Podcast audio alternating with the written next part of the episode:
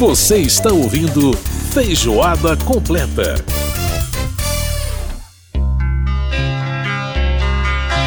Estamos de volta com feijoada completa desta semana aqui pela sua Rádio Câmara, emissoras parceiras e rede legislativa de rádio. Guaicurus, Caetés, Goitacazes, Tupinambás, Aimorés, todos no chão.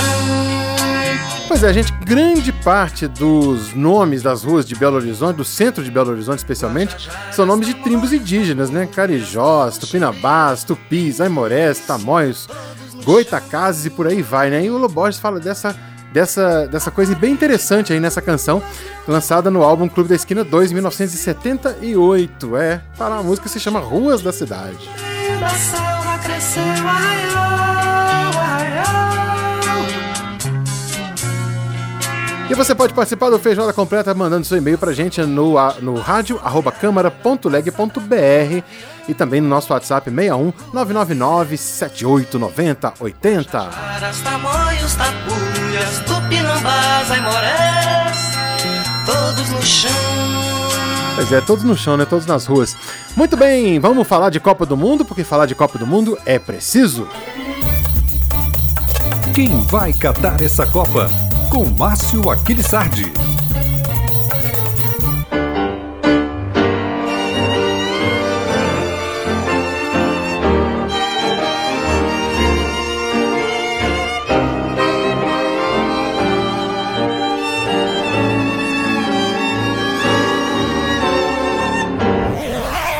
Sur la plage abandonnée, coquillages et crustacés. Márcio Aquiles Sardi, mais uma vez aqui no nosso Feijoada Completa, falando sobre a Copa do Catar. Quem vai catar essa Copa? Aliás, nunca essa pergunta foi tão importante, né, Márcio Aquiles? Quem vai catar essa Copa? Boa tarde também para quem está nos ouvindo no Feijoada Completa. Realmente, está afunilando essa resposta, né? Agora a gente já sabe que vai ficar entre França e Argentina, que se enfrentam nesse domingo ao meio-dia para decidir quem será tricampeão mundial. Os dois já têm dois, Dois títulos, títulos, né, é. Edson? Agora, eu quero lembrar para quem acompanha a gente desde o começo da nossa, do nosso quadro Quem vai catar essa Copa, que França e Argentina estavam no triunvirato dos nossos favoritos, né? É verdade. O outro, o outro infelizmente era o Brasil. A gente errou em muitas coisas, mas pelo menos entre os principais favoritos a gente acertou, né, Edson? Exatamente. E lembrando, né, Márcio, se a França for campeã de 2022, vai ser a segunda vez, né? A, aliás, a terceira vez que um país ganha duas Copas seguidas, né? O, o- a Itália ganhou 34 38, Brasil 58 62, e se França ganhar, vai ser a terceira seleção a, a conseguir esse feito aí, né? Pois é, houve até um comparativo que eu acho bastante injusto na mídia francesa, dizendo que se a França ganhar vai ser mais importante do que as vitórias da Itália, mas principalmente do Brasil, porque ao contrário das outras vezes, agora são 32 seleções contra 16 seleções na- nas épocas em que a Itália ganhou, na década de 30, e o Brasil em 58 e 62. Na É. verdade, eu acho que o nível de dificuldade é o mesmo, porque sendo 16 seleções, eram as 16 seleções também mais qualificadas Mais top, para decidir né? É, a Copa do. Mundo, né? É, com certeza, que estavam Então, no topo aí, não, não tenha dúvida. Pois é. Bom, e eu não vou me arriscar a, a apontar um favorito dessa vez. Acho que a França é bem mais preparada, um conjunto muito melhor e É a também tem a A genialidade famosa casca grossa, Mbappé. né, Márcio? É a, a, a casca grossa das competições europeias, das competições internacionais. Isso conta muito, né? É, é, e tem ocupado o lugar que já foi da Alemanha, né? O time a ser temido. É, Hoje é realmente a França. E é impressionante, né? Com um monte de desfalques por contusão ou por até escolha do técnico, e ainda assim continua uma seleção muito forte. Quem está entrando no lugar mantém o mesmo nível de quem não foi convocado ou teve que ser cortado. Né? Por outro lado, a Argentina tem né, o gênio do futebol atual, Messi, que com uma jogada acaba desmontando as defesas adversárias. Então, na verdade, vai ser um jogo entre a França e o lampejo do Lionel Messi. Essa vai muito provavelmente vai ser a tônica da final da Copa do Mundo. Curiosa a sua avaliação, Márcio, muito interessante, porque de fato a gente pensa assim, vai ser uma final de Copa do Mundo, obviamente é, com dois, duas grandes seleções, mas é evidente que em termos coletivos a, a França é superior à Argentina, é, mas tem, obviamente, a Argentina tem o genial, e, e o genial é aquela coisa que é aquele sujeito que resolve, né? Então é, é, é o, que, o, que, o que a Argentina tem feito para compensar um pouquinho isso, essa pequena diferença técnica que tem em relação exatamente à França, é um trabalho muito interessante da comissão técnica da Argentina. Uhum. A gente vê que a Argentina, em todos os jogos, jogou de forma diferente. Sim. Ou seja, jogou Sim. de acordo com o adversário. o adversário. Esse talvez seja um bom diferencial para a Argentina. É, é, só a gente comparar, por exemplo, o jogo do Brasil contra a Croácia e o jogo da Argentina contra a Croácia. É, exatamente. O Brasil manteve a mesma linha de toda a atuação na Copa do Mundo e não soube entender o jogo croata, né? Não soube entender como a Croácia estava se desenvolvendo em campo. Já a Argentina não. A Argentina sabia que a Croácia estava fechada, praticamente fez a mesma coisa. Jogou atrás, esperando o contra-ataque. Os três gols da Argentina praticamente saíram de contra-ataque, né? Uhum. Duas genialidades do Messi né, e, e, também a jogada é, individual do Álvares no, no, segundo gol. Então, talvez essa seja, talvez tenha sido isso que faltou para o Brasil contra a Croácia, entender o jeito croata de jogar para tentar anular é, o que a Croácia conseguiu fazer contra o Brasil.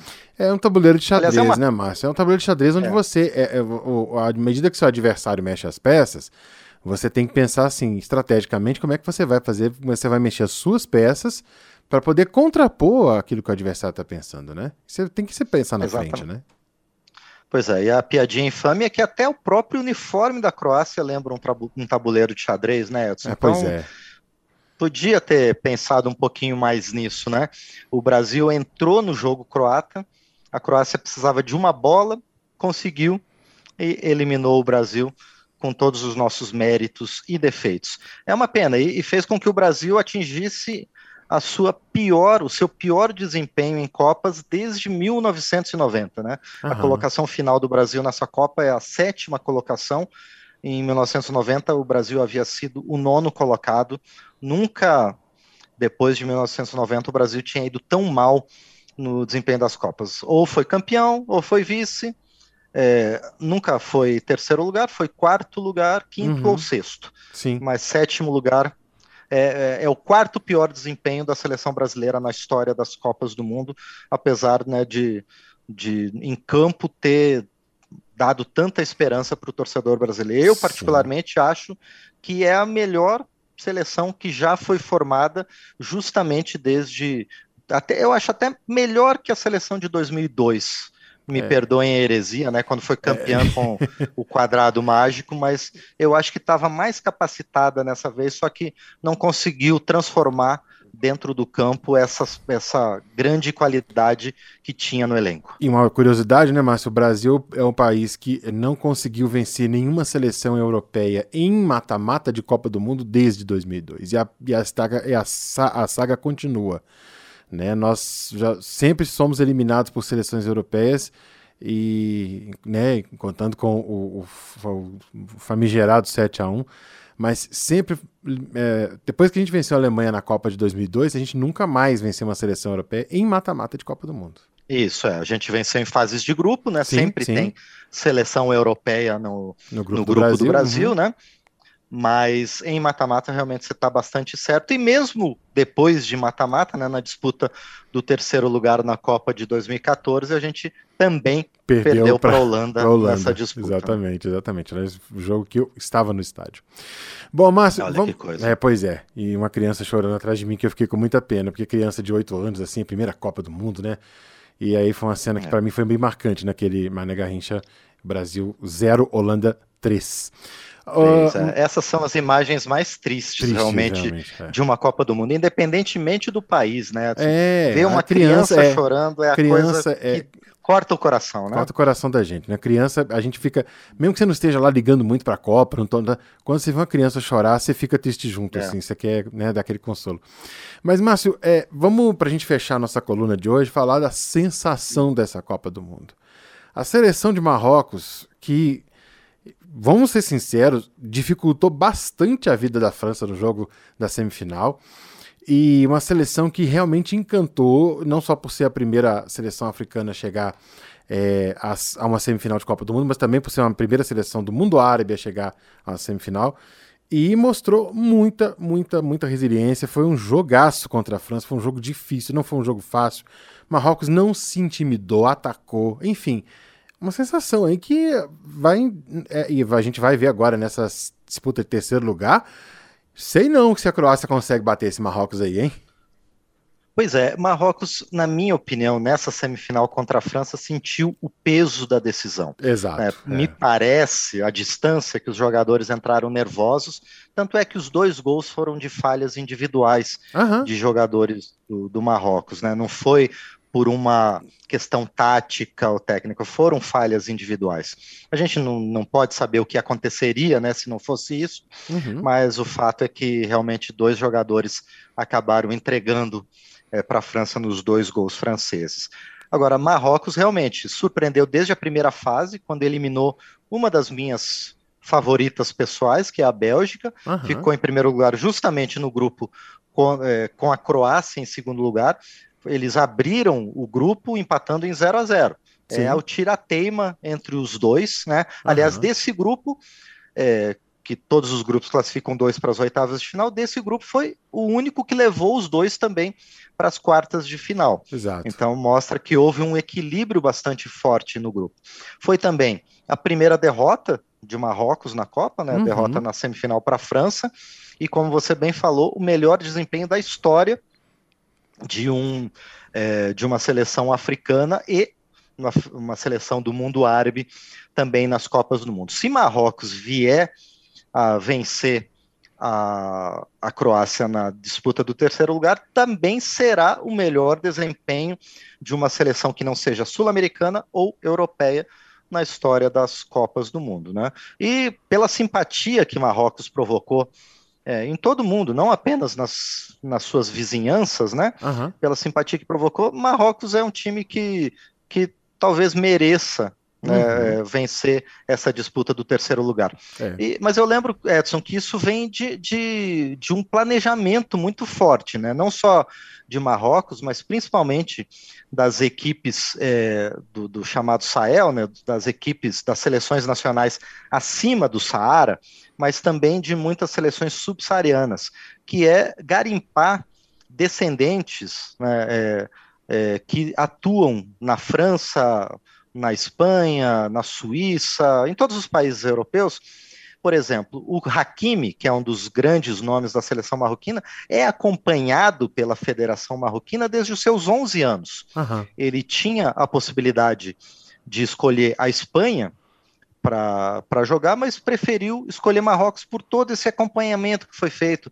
Ziyech, a mesma coisa, o grande craque da seleção marroquina, o próprio O Bonu Cabeçada dos Goleiro. 2 metros e 75 centímetros. também, né? Pois é. Então, é, é- é- já é um resultado desse acompanhamento e dessa busca de marroquinos e, e africanos em geral, ou descendentes que estejam atuando, que tenham nascido na Europa ou que tenham ido muito pequenos para a Europa Uhum, e estão atuando em ligas europeias. É, a- a- esse senso de responsabilidade dessas federações parece que com o Marrocos deu o primeiro grande fruto agora, levando o país até as semifinais da Copa do Mundo. Enfim, é muita gente. Eu tenho muita gente que eu tenho conversado diz que vai torcer por Marrocos aí no sábado. Acho que é, será uma- um feito histórico e será muito bacana. É, eu realmente eu confesso que tenho nessa pontinha aí de preferência. Será muito bacana se Marrocos realmente conseguir esse feito. É, e resultado de um trabalho né, que vem aí ao longo de muitos anos, como você mencionou. Então acho que, enfim, teremos uma semifinal interessantíssima e teremos uma final, bota interessante nisso, nessa final Oh, de Copa certeza. do Mundo. E, E Edson, Ah, para a final, qual é a seu, sua preferência? Qual é o seu palpite? pra final, Quer dizer, eu... palpite e preferência são diferentes, né? É, Eu, eu, eu, t- eu tendo a torcer pela França. Eu, é, é a, minha, a, minha, a minha tendência é torcer. Eu sei que tem essa questão da América do Sul e as seleções europeias têm vencido Copas desde 2006 e etc.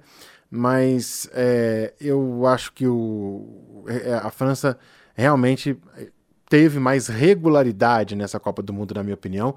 E aí não só merece, como, como acho que é a seleção tecnicamente mais preparada para vencer. Mas é uma, é uma incógnita, né? Eu aposto na França.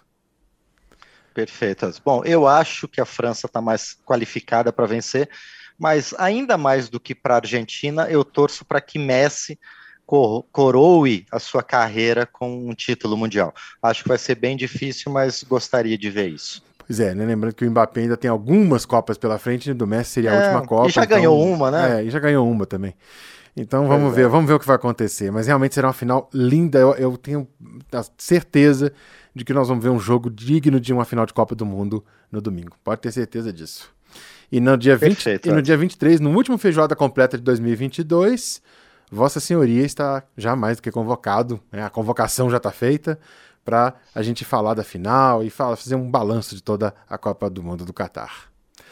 Perfeito. Eu estou me Perfeito. preparando para a semana que vem, mas também até 2026 eu já estou preparado aqui. Ah, maravilha. Então vamos embora, porque ainda tem Copa, dos, Copa. Agora será a primeira Copa em três países? Já pensou? Então nós vamos ter Exatamente. que falar da Copa de Estados Unidos, Canadá e México. Olha que interessante.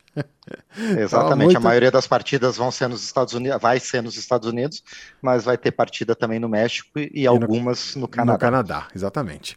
Márcio Aquiles Sardi fazendo aqui o Quem vai catar essa Copa? E nós vamos saber essa resposta domingo na final que começa meio-dia entre França e Argentina. Márcio, um grande abraço para você e até semana que vem. Perfeito, Edson. Obrigado a você, obrigado aos ouvintes e que vença o melhor. É isso aí. Pois é, a gente ouviu agora a participação do Márcio Aquiles Sardi no quadro Quem Vai Catar Essa Copa. E a gente vai ouvir agora uma canção lindíssima, né? Flávio Venturini, que lançou essa música em 2006, um poema sobre Belo Horizonte. A música tem o nome de Belo Horizonte e nem precisa mais, né? Coisa linda que a gente vai conferir agora no programa.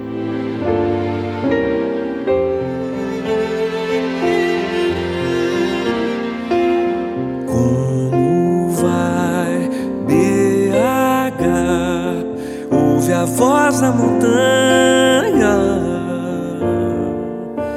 Como vai? Sei de cor meu lugar,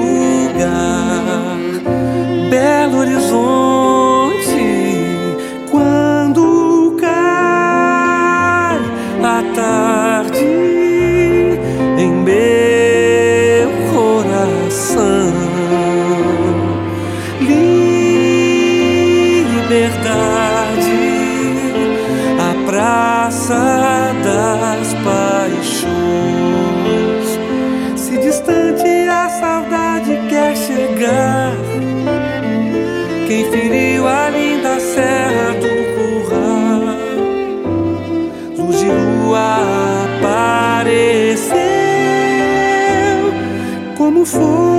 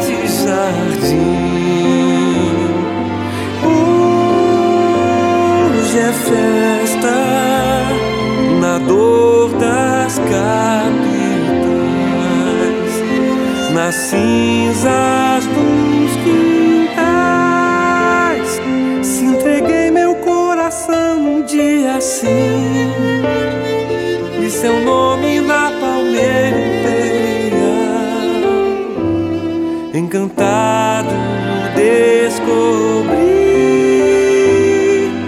flor de Minas nenhuma. Oh, oh,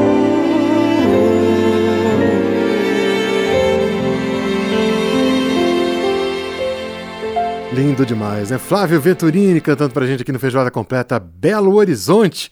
Vamos pro intervalo e a gente volta já já. Feijoada completa.